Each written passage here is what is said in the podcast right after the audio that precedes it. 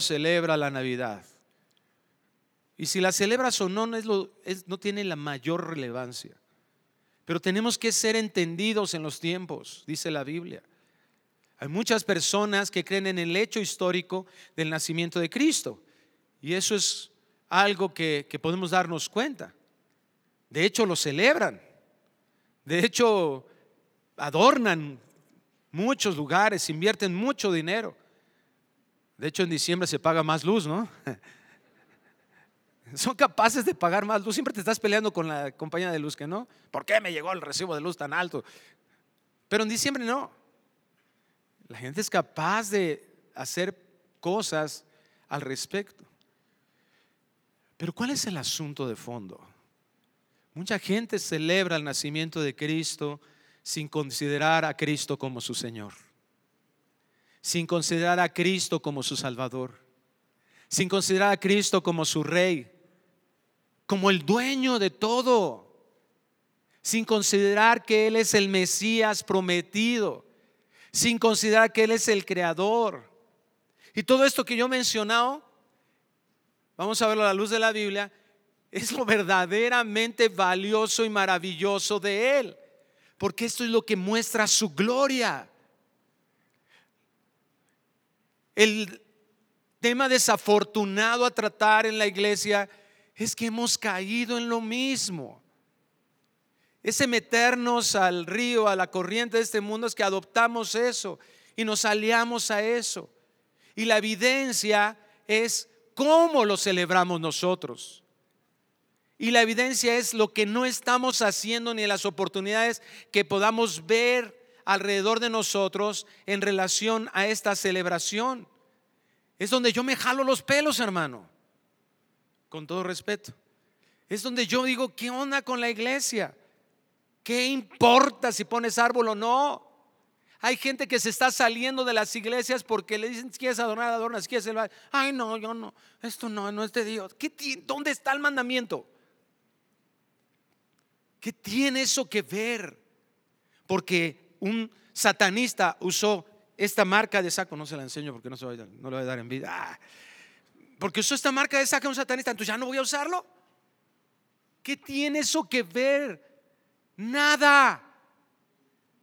Pero nos hemos metido a esa corriente religiosa, haz, no haz. Permíteme decírtelo para entiéndelo bien, por favor, entiéndelo en contexto. Nadie te tiene que decir que hagas y que no hagas. Nadie. Ni tu pastor. Porque la Biblia dice que en los pastores no debemos enseñorearnos de las ovejas.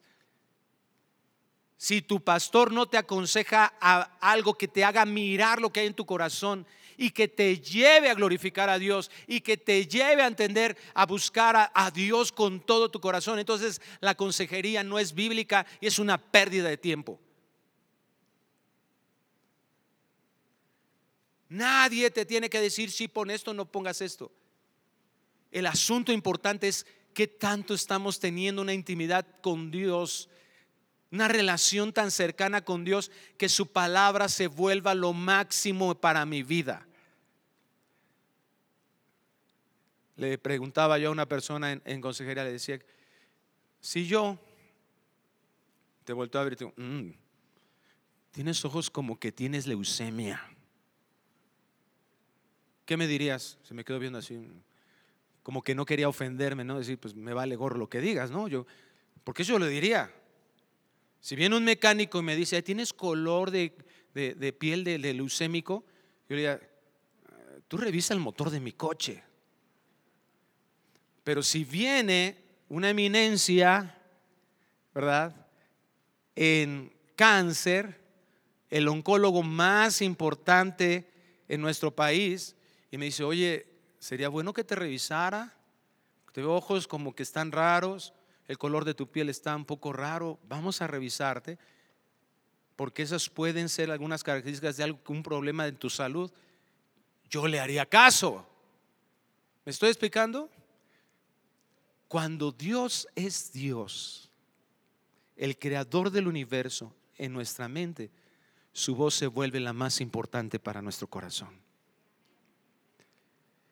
Pero cuando nos enrolamos en lo que el mundo dice y solamente es lucecitas y qué lindo y tal, y ponerte un atascón el 24 de, diciembre, ¿verdad? Te comes la piernota del pavo y al otro día estás lo que no debía haber hecho ayer, ¿verdad?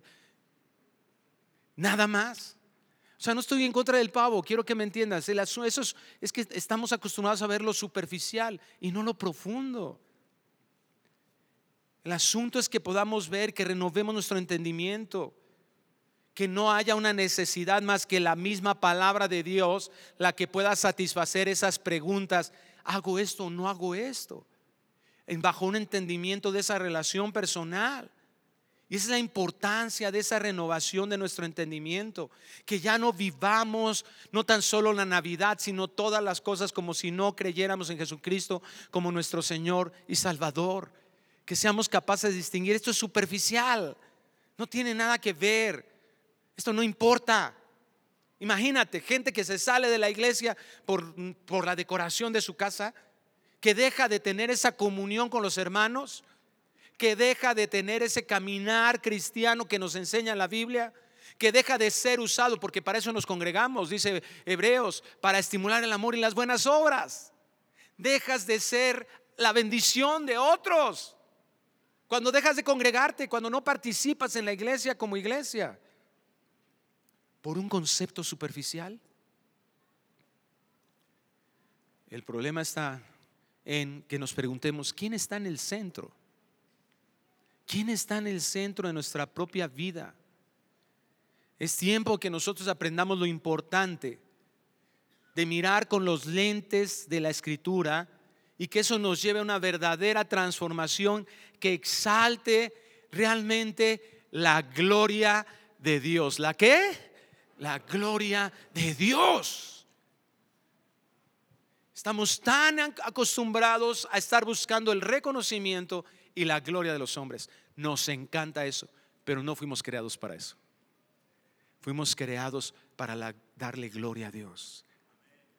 No fuimos creados para estar nosotros dando de gloria entre nosotros. Esa es una característica de los fariseos en la época de Cristo.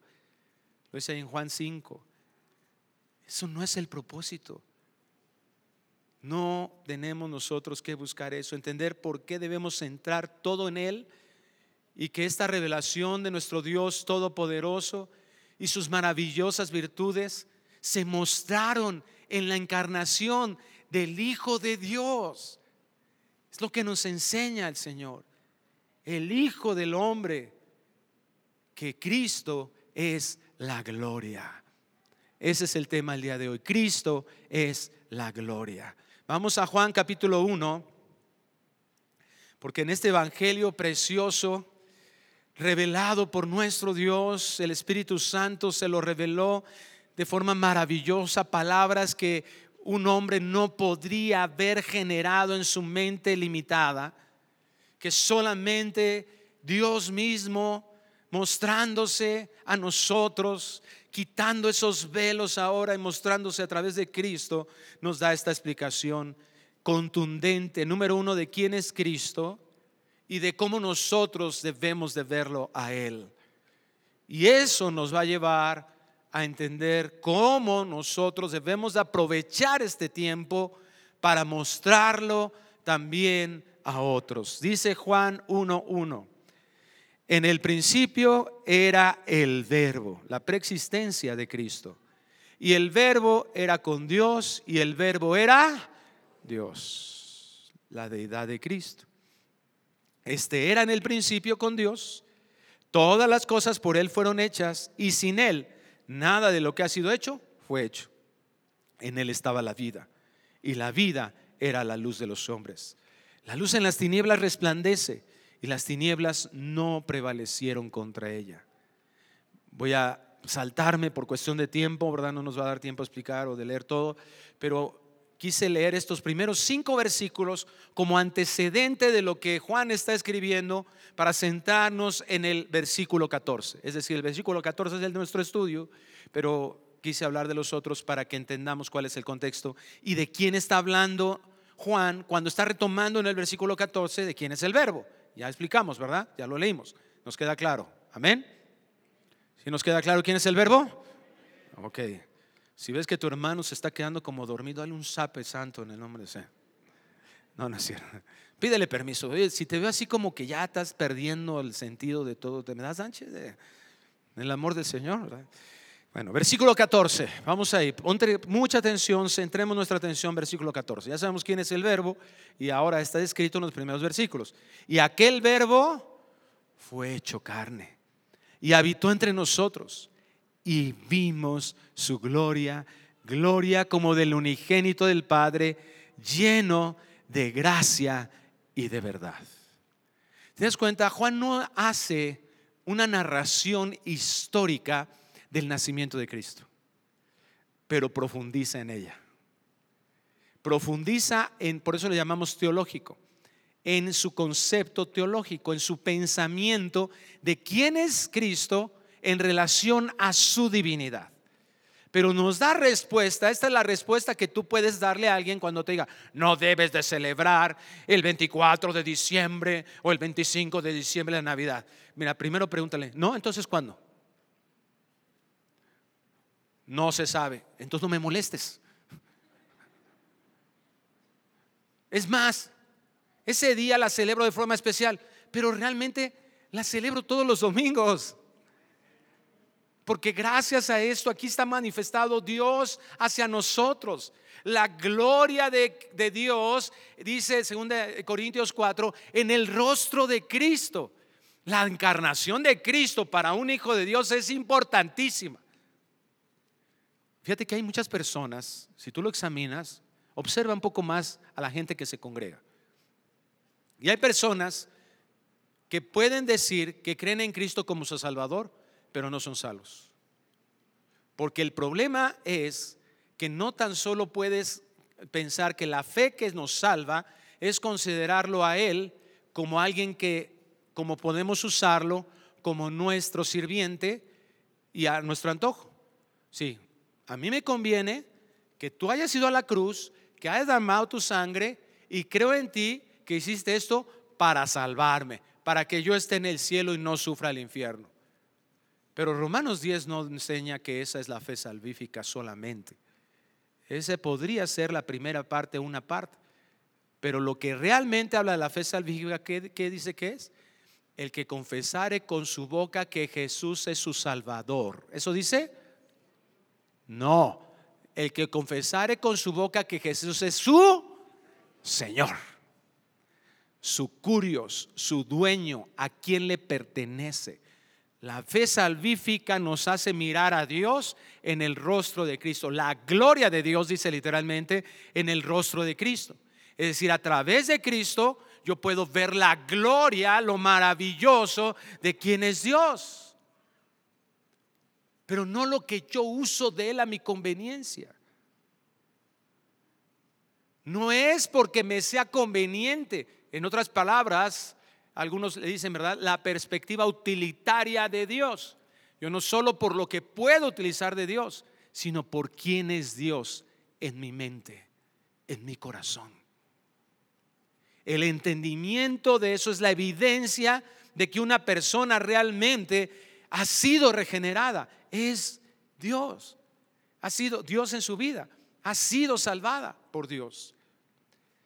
Cristo vino a su creación para mostrar la gloria de Dios. Es lo que acabamos de leer con Juan. ¿Qué hizo Cristo para mostrar esa gloria? Darnos su paz, reconciliar a su pueblo. Y ahí vamos a encontrar otro conflicto. ¿Qué defino yo por paz? En Lucas capítulo 2, versículo 10, nos habla de lo que el ángel dijo cuando se manifestó a esos pastores para anunciar el nacimiento de Cristo. Y es algo importante, es algo muy importante que consideremos. Después de que se hace una aparición celestial donde oyen cánticos celestiales, y vemos en la Biblia en este momento y vemos a lo largo de la escritura como esos momentos de gloria de Dios, una manifestación gloriosa de Dios, porque muchos piensan, no, ay, si ahorita entraba a Cristo, ay, yo qué padre, yo iba, lo cargaba, o yo iba, lo abrazaba, y lo saludaba y le daba un beso. La neta, la neta, bueno, Jesús dijo, de cierto, de cierto, no creo que eso sucediera en este lugar si eso pasara. Porque yo veo a un Moisés y a un Jeremías y a un Isaías y a un Pedro y a unos pastores que cuando fue esa manifestación que dijo Pedro, ah, qué suave, estoy enfrente del Salvador, qué lindo. Se tiró a la barca y dijo, ten misericordia porque soy un pecador. A los pastores les pasó lo mismo. Por eso el ángel les dice, no temáis porque aquí os doy nuevas de gran gozo. No nos gusta el temor. A nadie le gusta, naturalmente. Pero es la realidad de un verdadero llamado de Dios. A todos los hombres que les acabo de mencionar, en el momento que Dios les llama, el momento que se presenta y que les, les cae el 20, entienden el llamado, eso provoca miedo. Muchos de nosotros ese miedo nos ha llevado a dar un paso atrás y no un paso adelante. Y ha sido nuestra realidad. ¿Y sabes dónde se ha demostrado muy, muy evidentemente? En nuestras celebraciones navideñas. Porque invitamos o vamos a la casa de los papás, de los abuelos. ¿Y qué hacemos ahí para mostrar la gloria de Dios? A nadie le hablamos de esa gloria. A nadie le invitamos y le damos esa gloria. Muchos de nosotros somos igual que los pastores, que cuando vieron ese llamado, cuando vieron la manifestación del llamado, ¡ay! Es que no, yo no soy bueno para hablar, es que no, yo qué les voy a decir. Ay, pastores que luego se ponen bien borrachos y ni caso hacen. Bueno, pues antes de que saquen la sidra, bueno, antes de que hablemos de la sidra, tienes que saber que es normal de alguna manera en nuestra carnalidad que haya temor a este llamado. Pero que tienes que entender, mira lo que dice, no temáis porque aquí os doy nuevas de gran gozo. ¿Cómo das una nueva de gran gozo? ¿Triste? ¿Enojado? ¿Peleándote con tu familia porque no quedó rica la ensalada de manzana? No, una nueva de gran gozo. ¿Cuál es esa nueva? La palabra de doy nuevas es evangelión, evangelio. O sea, el ángel viene y evangeliza a los pastores. Hoy doy nuevas de gran gozo que será para todo el pueblo. El ángel se le apareció a todo el pueblo, pregunto. ¿A quién se le aparece? Entonces, ¿quién iban a llevar ese mensaje a todo el pueblo? Los pastores. Cuando Dios nos llama, cuando Dios nos muestra su evangelio, no es para quedárnoslos, es para llevarlos a otros. Que os ha nacido hoy en la ciudad de David un Salvador, que es Cristo el Señor. Esto servirá de señal. Hallaréis al niño envuelto en pañales, acostado en un pesebre. Y repentinamente apareció con el ángel una multitud de las huestes celestiales que alababan a Dios y decían, gloria a Dios en las alturas y en la tierra, paz. Buena voluntad para con los hombres. Jesús vino a mostrarnos esa paz verdadera. La mayoría de personas, y es otra de las cosas que les mencionaba del concepto que tenemos equivocado. ¿Tú cómo crees que puedes tener paz normalmente? Bueno, yo creo que cuando se muera mi esposo, ahora sí voy a tener paz. Ahora que se paguen mis tarjetas de crédito, ya voy a tener paz. Ahora ya voy a dormir bien. Ahora que termine de pagar mi hipoteca, ahora que me jubile. Uy, no. Hombre, estás tan equivocado con esos conceptos terrenales de paz. Fíjate, estás tan confundido que crees que porque ya te vas a deshacer de tu jefe desgraciado, entonces eso te va a dar paz. No, hermano, mira, en tu casa vas a tener otra jefa peor. Pero así nos confundimos. Así e-, ejercemos nuestras soluciones. Si tengo esto, entonces lo tendré. No, esa paz solamente se encuentra en Cristo Jesús. Jesús vino a mostrarnos la salvación de nuestro gran Dios. ¿Sabes por qué se emborrachan tus familiares? Por eso agárratelos antes. Antes de que saquen la sidra, empiézale tú. ¿Qué importa? Es más, ya sábetelo, te van a empezar a decir, ah, ya vas a empezar otra vez con tu religión. Ah, ya te vas a empezar tú. Ah, ya, ya no me digas. Escuchado algunas, algunos papás o mamás que sus hijos le dicen, ya, ya no quiero oír tu religión. Y bueno, yo por respeto a él, ¿qué respeto a él ni que nada? Es lo mejor que tienes que darle a tu hijo, que se aguante. ¿Me entendiste o no? O di una amén si estás de acuerdo. Tres están de acuerdo. espero que al final estén convencidos. ¿Qué importa? Estamos hablando de su vida en la eternidad, hermano. No estamos hablando si termina una carrera, si va a poder mantener una familia, que son cosas importantes. Estamos hablando de dónde va a pasar su eternidad. ¿Qué importa si nos odian? ¿Qué importa si nos matan? Ese es el verdadero avivamiento que mencionábamos hace rato en el tiempo de adoración. Que estemos dispuestos a entregar toda nuestra vida por causa de Cristo. Que estemos dispuestos a entregar nuestra vida por causa del Evangelio. Eso es lo que caracteriza a un verdadero discípulo de Cristo. Pero viene del entendimiento de lo que vino a ser Cristo, porque Él es nuestro Maestro. ¿Sabes por qué toma la gente? ¿Sabes por qué se droga? Porque quieren paz. Una paz que han buscado en tantas cosas y no la han encontrado. ¿Y sabes por qué otra cosa? Porque quieren felicidad. Una felicidad que tampoco encuentran. Porque esa felicidad solamente la puede dar Dios. Esa es la gloria, esa es su gloria. Mostrar que Dios mismo, revelando sus atributos, sus virtudes, quién es Él. Esa es la gloria, es lo significado de gloria mostrando quién es Él, es el entendimiento de eso, es lo que los lleva a una paz. Hermano, esa paz no solo son buenos deseos de Navidad, no es, ay, que la paz de Navidad, ¿verdad? Te diga, y todos, ay, sí, y siento bonito un momento y ya se acabó la paz. Esa no es la paz que ofrece Dios. No es la tranquilidad que te puede brindar el ser liberado de un conflicto. Ay, ya me voy a olvidar hoy, hoy apago la computadora, ya no quiero saber nada de trabajo y pienso que eso es paz. No. Fíjate lo que dice Juan 16, 33. Esto es impresionante, hermano. Esto tiene que cambiar nuestra perspectiva de nuestra vida. Estas cosas os he hablado para que en mí tengáis paz. en el mundo tendréis aflicción. ¿Tú crees que ya se pagan tus deudas y ya, ya se acabó? No, vienen otras. Poner tu confianza en tus propias definiciones de paz es un problema gravísimo, porque vas a terminar más frustrado que antes.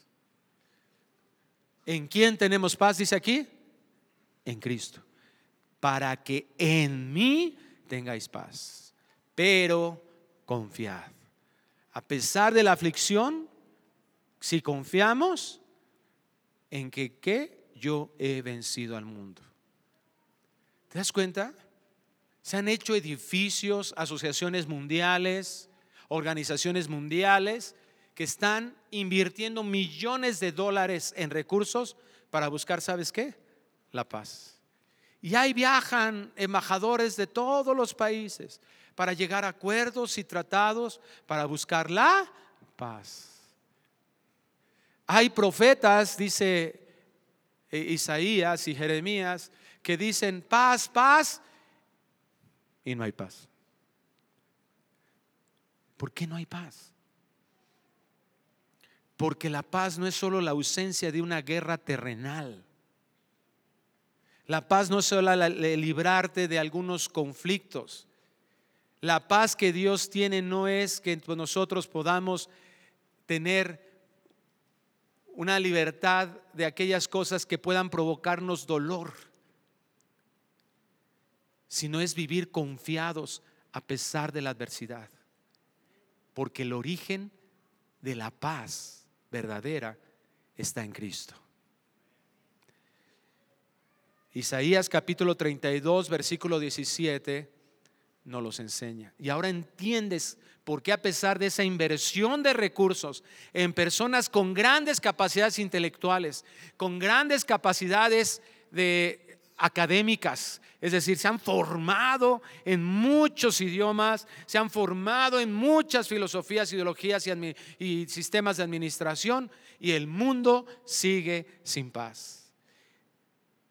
La evidencia que no existe esa fase en el mundo es que en los últimos años se ha incrementado exponencialmente el consumo de ansiolíticos en el mundo. Qué interesante. Escucha, porque el efecto de la justicia será paz. Y la labor de la justicia, reposo y seguridad para siempre. ¿Y a qué le llamamos justicia? Ah, bueno, pues que un juez pueda determinar quién es el inocente, quién es el culpable, quién es el agraviado. Pero eso no es a lo que se refiere. En principio nos está diciendo el Señor, no hay verdadera paz sin justicia. Entonces, cuando encontramos la justicia, cuando encontramos la verdadera obra de justicia, entonces eso traerá por paz. Y mira lo que dice Romanos capítulo 5, versículo 1. Porque la verdad está en la palabra de Dios. Y Dios es el que nos dirige hacia lo que realmente puede llevarnos a esa paz. Dice Romanos 5.1, justificados pues por la fe tenemos paz para con Dios. ¿Paz para con quién? Con Dios. Ese es el problema. Quieren paz entre países, entre naciones, sin importarles la paz que debemos de tener con Dios. Que el peor conflicto no está resuelto. Paz para con Dios y cómo podemos lograrla por medio de nuestro Señor Jesucristo. Una ocasión vi una persona por primera vez aquí. Al terminar, por estar dando, conseguir a varias personas, no me dio tiempo de tenerlo aquí. Entonces, aquí en, aquí en esa cocina de aquí atrás, entramos, me senté con él y empecé a platicar. Hermano, me dijo una cantidad de conflictos que yo le creí, ¿eh? su apariencia y su, le creí completamente. Yo creo que podemos sumar varios de los conflictos que tenemos un gran número de nosotros, bueno, los tenía todos en su vida. Y yo le dije, sabes que hay algo que creo que tienes que entender. Y por amor a ti, te lo tengo que decir. Suma todos esos conflictos. Yo no puedo entender completamente el sufrimiento que estás pasando por todos ellos. Pero sí puedo entender que eso que tú estás sufriendo sumado no tiene ninguna comparativa con lo que vas a sufrir por toda la eternidad si tú no consideras a Cristo Jesús en tu vida. Ese es el asunto trascendental en esto. El peor conflicto humano se llama condenación eterna. Y la conciencia que dice Romanos 2 que Dios puso en todos los hombres permanece de una forma muy abierta y cuando se va cauterizando o se va entenebreciendo, se va haciendo mucho más sutil, pero siempre permanece una acusación en el corazón de decirte, tú mereces el infierno. Acusación que estamos procurando llenarla con un montón de cosas. Religiosidad, es decir, actos que parecen justos, que a mi propia percepción me hacen pensar que entonces voy a llegar al cielo por eso que hice. A esa acusación puede ser tan corrosiva en el corazón que hay personas que están buscando solamente apaciguarla y por eso toman, por eso se drogan, por eso van de una relación de relación sentimental a otra relación y porque no les brinda esa paz.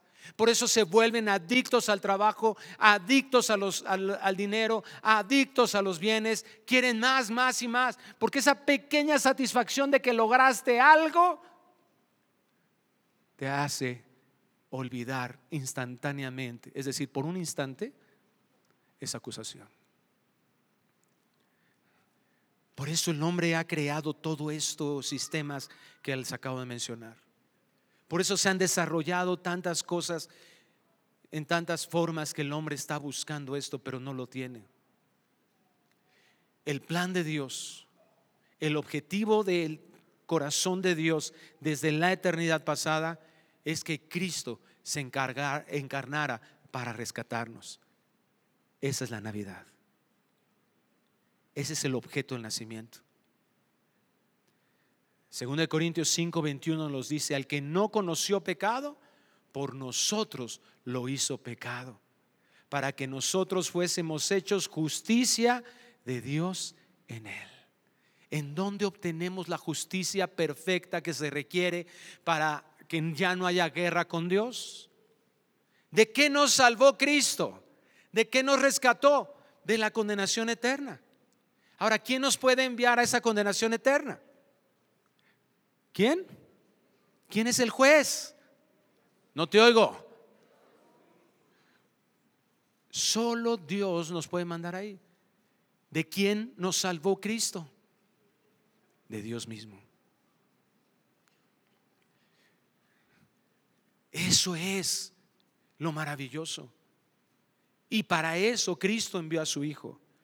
Su gloria es que por gracia recibamos la fe para poder recibir esa justificación, es decir, esa justicia perfecta de Cristo, se nos impute.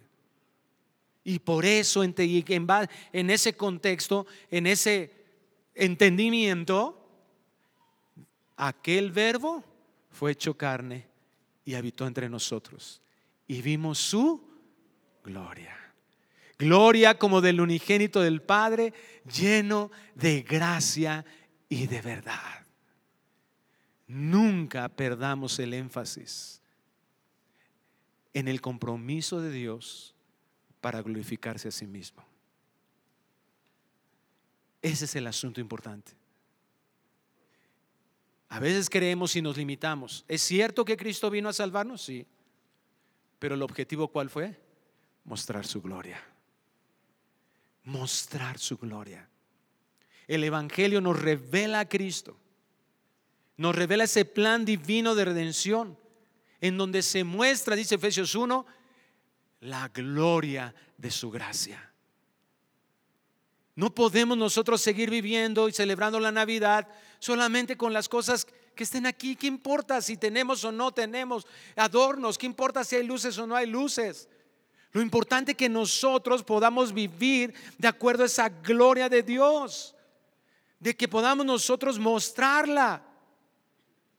Esa gloria es la manifestación, se muestra en esos dones desmerecidos, traídos a la realidad en Cristo.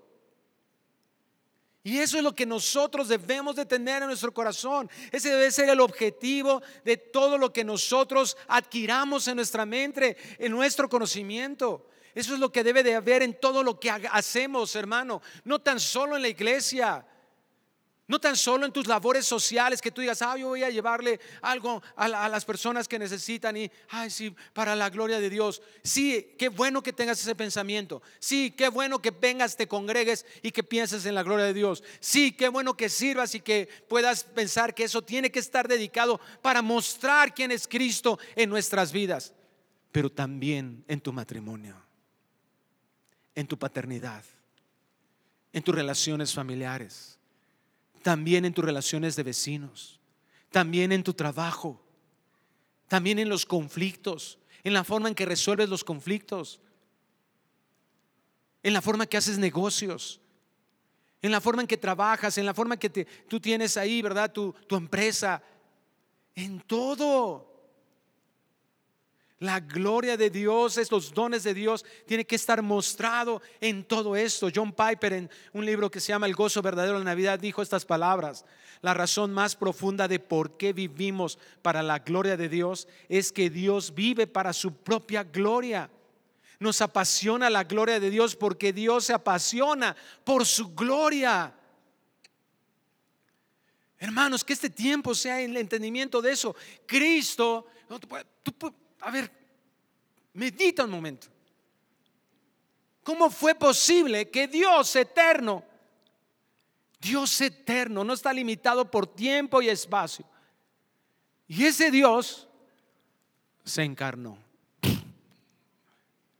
me funde los fusibles de acá ¿Sabes que esa es la razón por la que muchos no creen en Dios, no creen en Cristo? No, yo no puedo creer en eso. ¿Cómo Dios se hizo hombre? No, no puedo creer en eso. Es histórico ese asunto. Los griegos no podían creer en eso.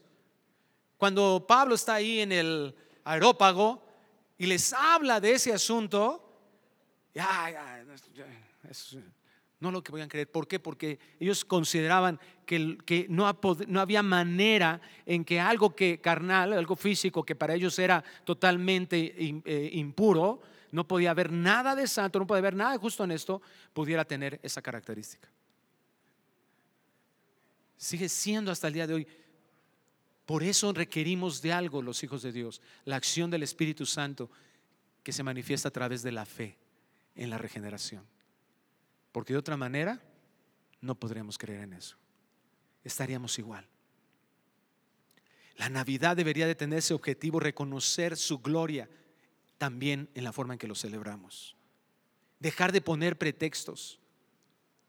Y voltear a verte y, empezar a tener, tener ciertos filtros en el asunto. Porque ¿qué canta el mundo? Era Rodolfo el Reno.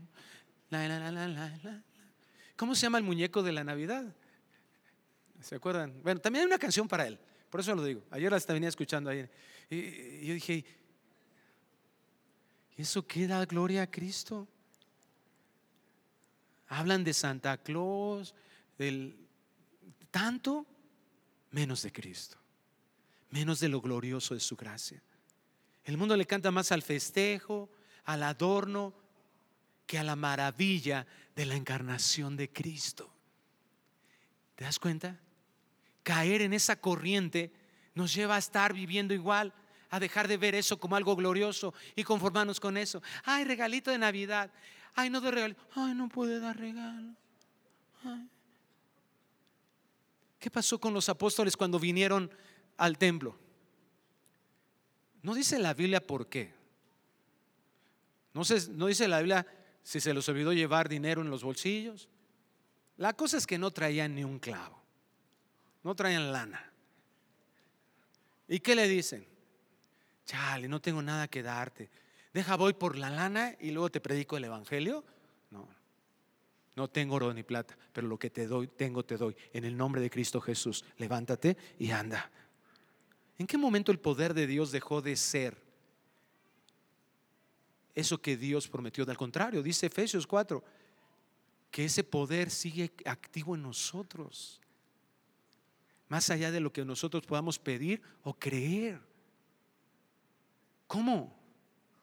Pero nosotros nos deprimimos porque no le dimos su, co, su Beatle a nuestro hijo con pila. No le compres eso, no hace nada de ejercicio, hermano. Vas a terminar obeso al niño. Bueno, cómpralo si quieres, es tu asunto.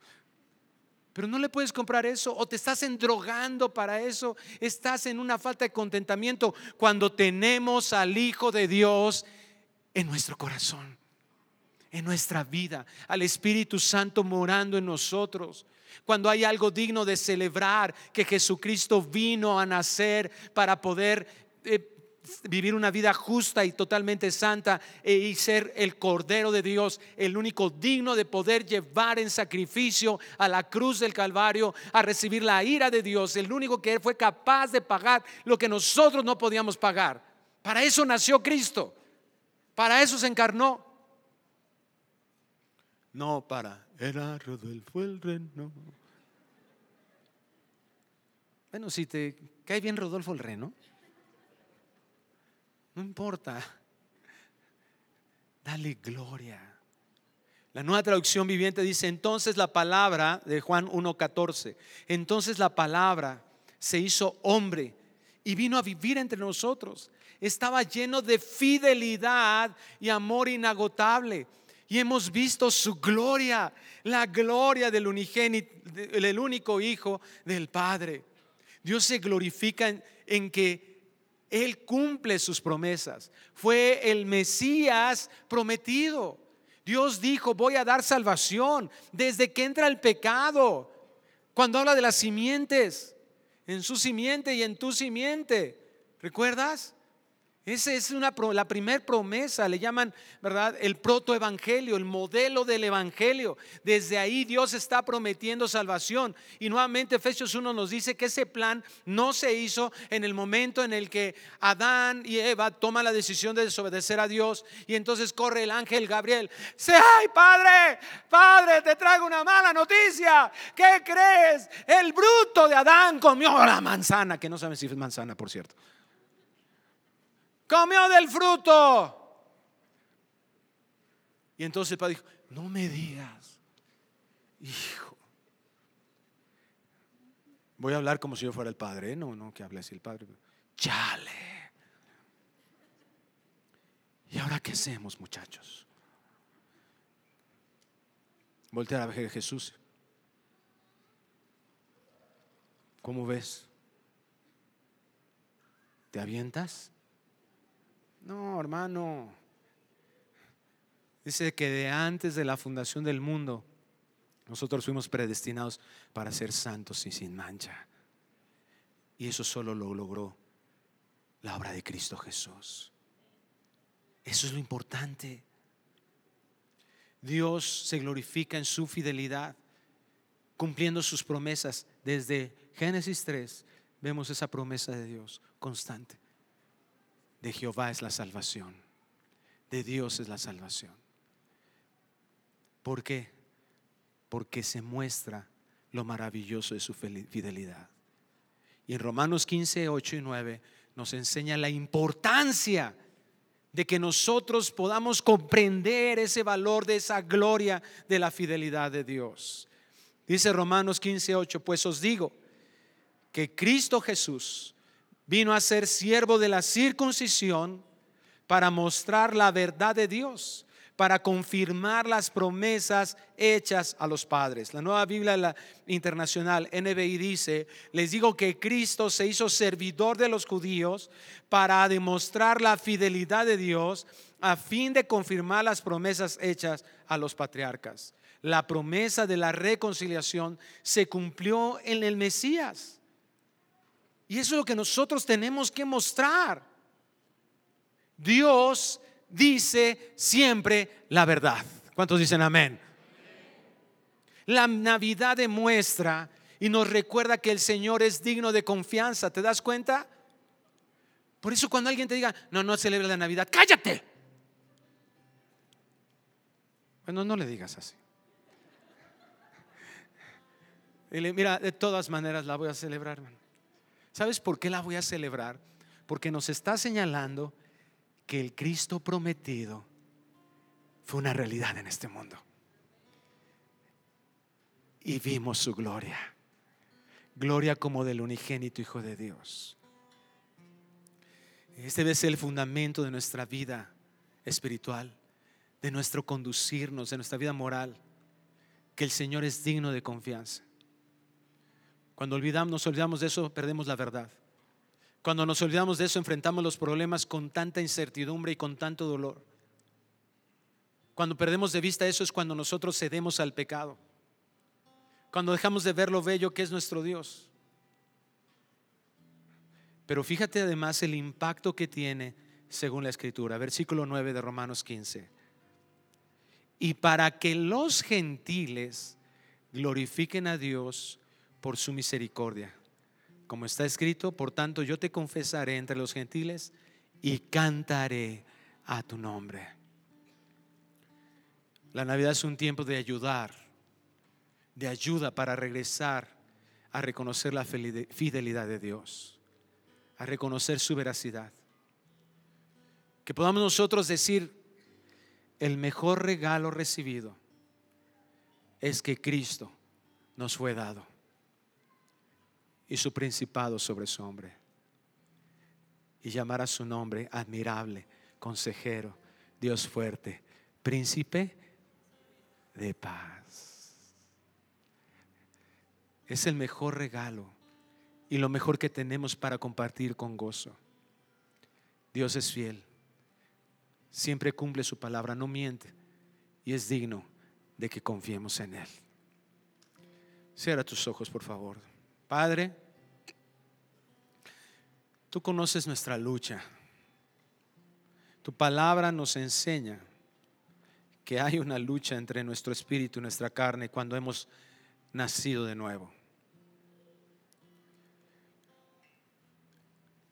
A nosotros nos gusta pasárnosla bien. Y ese ha sido el enfoque muchas veces de nuestras celebraciones de Navidad. Que el día de hoy, Señor, entendamos que lo más importante es tu gloria. No centrarnos en nuestra gloria, sino en tu gloria. Que Dios busquemos ese deleite en ti y no en la celebración de Navidad. Porque cuando pase en estos días, estas fechas, volveremos a vivir como miserables y ese no es nuestro llamado. Es para vivir en abundancia, en tu paz, en tu gozo, en confianza, en esperanza, con la certeza de que nuestro destino ha cambiado. Y aun cuando llegue esa famosa, esa, famosa temporada difícil de enero y febrero, la misma paz que en estos tiempos tengamos, el mismo gozo sea el que domine nuestras vidas, porque tú estás ahí. Señor, quita todo eso que ha sido afectado por el pecado, distorsionado, corrompido, que nos ha llevado a aceptar estos engaños, que nos han llevado al egoísmo, a estar esperando que los demás hagan a la búsqueda de autogloriarnos. No, Señor, que veamos lo superior a eso. Que el día de hoy lo que hemos aprendido en tu palabra nos lleve a buscar la gloria tuya. Aunque por algunos momentos podamos ser criticados, juzgados, menospreciados, ¿qué importa porque no somos lo más importante nosotros? Lo más importante eres tú. Señor, que estemos seguros que centrar todo en ti, centrar toda nuestra vida, todas nuestras decisiones, nos lleva a realizar todo para tu gloria, que sea nuestro enfoque y que nuestra pasión, nuestro deseo ferviente sea mostrar amor, amor a ti, amor a nuestros hermanos, amor al necesitado e inclusive amor a los enemigos. Que ese deleite en tu presencia nos lleve al entendimiento de lo que tú has hecho, lo que tú fuiste o lo que tú aquí en la tierra, lo que tú hiciste aquí en la tierra, nos lleve a mirar esa gloria tuya. Dios pedimos por los que están aquí que no han nacido de nuevo y que ahora el Evangelio les pueda resplandecer en sus corazones. Que puedan mirar tu gloria, Dios, en la faz de Cristo, en lo que Cristo es y hizo aquí en la tierra. Señor, trae esa convicción de pecado, de justicia y de juicio que solamente puedes traer tú al corazón de las personas y que el día de hoy, Señor, podamos realmente tener un entendimiento de que esa gloria tuya se manifestó en la encarnación de Cristo. Que no tan solo celebremos estos días, que si dedicamos un día especial, gracias Señor, a esa celebración, pero que lo hagamos mostrando esa gloria. Pero que eso nos lleve, nos invite, nos muestre cómo hacerlo cada instante de nuestras vidas, en todas las áreas de nuestras vidas. Que sea nuestra vida. Para eso fuimos creados, Señor. Que entendamos eso y que podamos experimentar lo maravilloso y deleitoso que hay en eso. Gracias Dios, te pedimos todo esto en el nombre precioso de Cristo Jesús. Amén.